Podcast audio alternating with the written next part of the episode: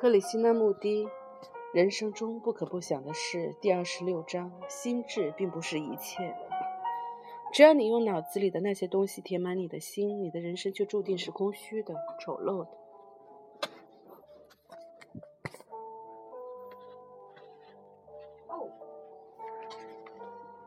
你知道，如果能够非常安静、严肃而平静地静坐，那是一件很美妙的事。它和观赏那些没有叶子的枯树一样重要。你有没有注意过那些直耸向湛蓝天空的枯树有多么可爱？那些枯树多么非常美，而春夏秋三季中的树也都美极了。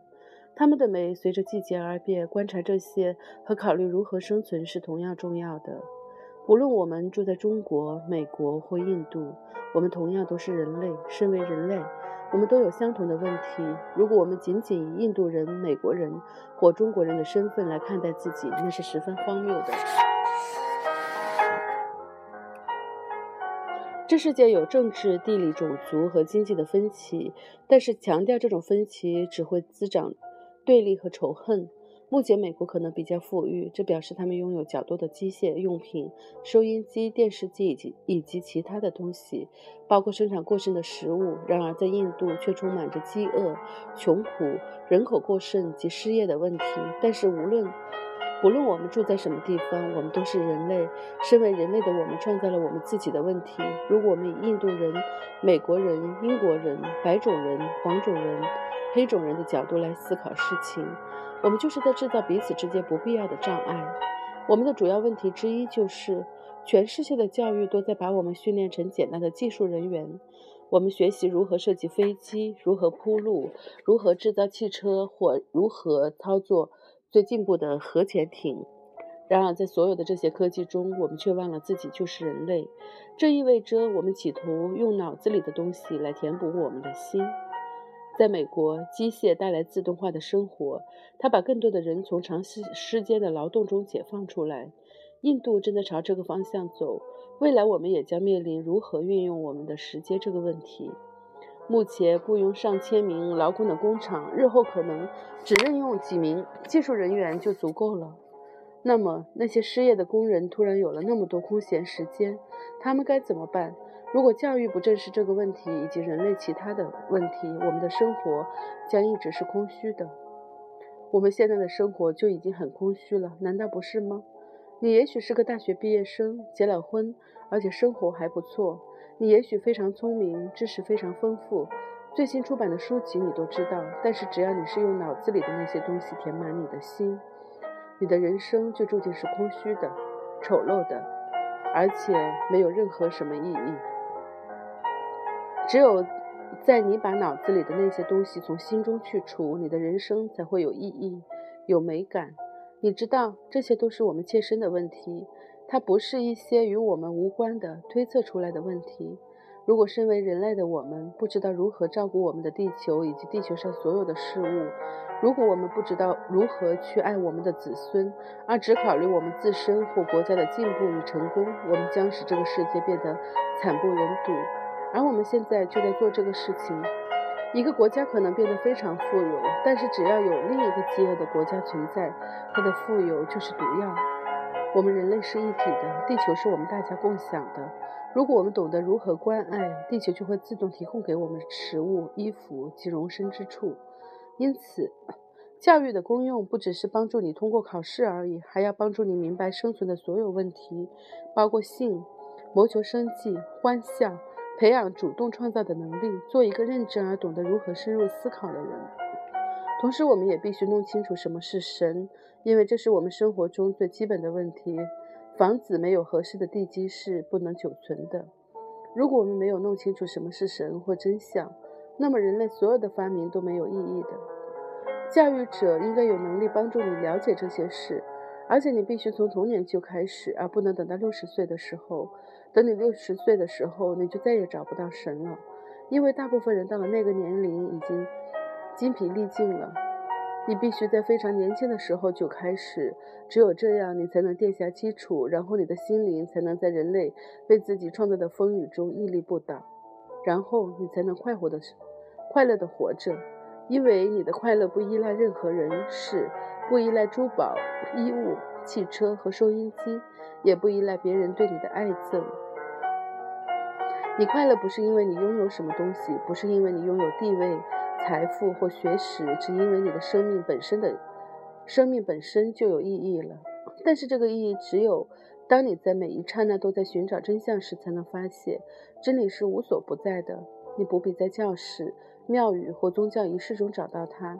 要追求真相，我们必须懂得去除多少世纪以来的尘污。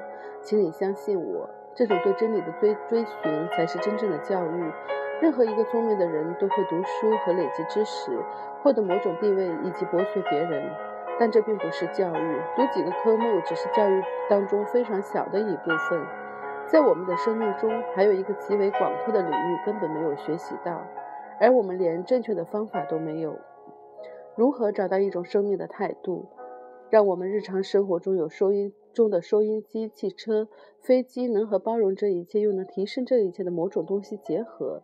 这才是教育。换句话说，教育必须从宗教开始，但是宗教与传教士、教堂、教条或信仰都无关。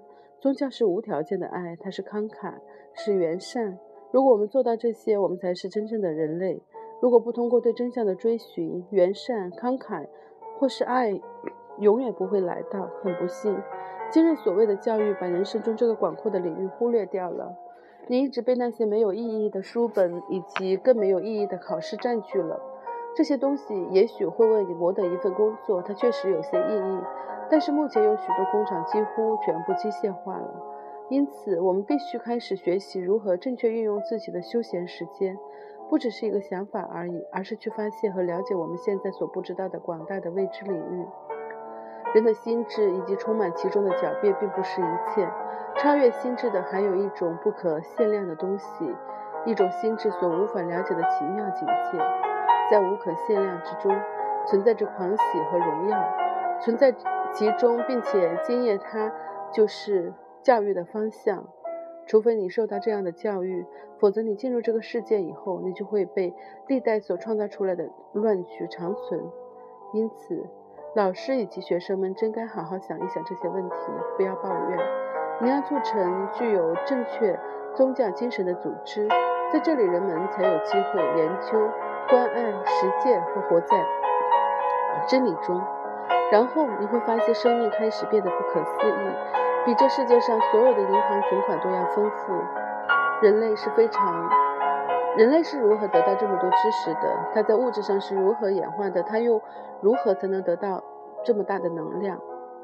人类是如何得到这么多的知识的？这是一个蛮简单的问题。知道一些事情，然后把它传给你的子孙，他们又加上一点新的东西，再传给他们的子孙，就这样代代相传。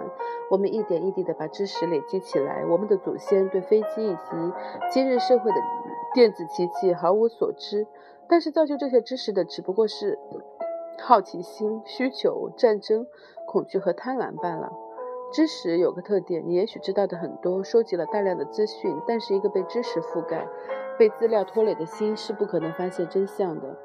也许你可以通过知识和科技来利用一些新的发现，但是发现这件事情的本身才是具有原创性的。它是和知识无关的心智中突发的东西，这种爆发性的发现才是最重要的。印度大部分人都被知识、传统、意见、被父母、邻居的看法中的恐惧所扼杀，因此他们没有信心，他们就像死人一样。这就是知识对心智造成的负担。知识是有用的，但是借去了另外一种东西，它就变成了最具毁灭性的东西。从目前世界的大势就就可以看出来。让我们看看目前世界的情况。世上有各种伟大的发明，比如能侦测几千里外飞机的雷达，不必冒出水面就能周游世界的潜水艇，从印度的孟买通到巴纳拉斯或纽约等地的。电话线路，这一切都是人类知识的成果，但是我们缺少了一样东西，所以知识被误用了，因而产生了战争、毁灭、不幸及数百万人吃不饱的惨剧。他们一日只一只有一餐，甚至更少。然而，你对这些事却一点都不知道，你只知道你的书本和那些微不足道的小问题，以及巴纳拉斯德里或孟曼一家所发生的小小趣闻，你知道的。我们也许有很多的知识，但是如果我们缺少了那份快乐、荣耀或狂喜的东西，我们最终还是会毁灭自己。物质上也是同样的，人类通过渐进的发展，逐渐在物质上演化。然而，它到底从何处得到如此巨大的能量？在不同的领域中的伟大发明家、探险家以及发现者，他们一定有巨大的能量。但是，我们大部分的人的能量都是非常有限的，不是吗？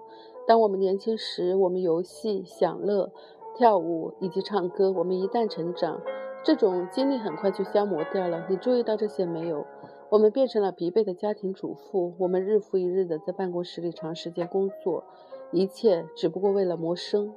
当然，我们不会有什么活力了。如果我们精力充沛，我们可能会毁掉这个糟糕的社会。我们会做出令人不安的事，因为社会刻意让我们没有活力。他用教育、传统以及所谓的宗教和文化把我们扼杀了。你知道，真正教育、真正教育真正的功用就是唤醒我们的能量。让它爆发，让它持续，让它强而有力又热情洋溢，同时还自然具有一种约束力，把自己导向对真理和真相的发现。然后这份经历会变成广大而无垠，它不但不会造成进一步的不幸，还能创造出新的社会。请仔细听我所说的话，不要当耳边风，因为它真的非常重要。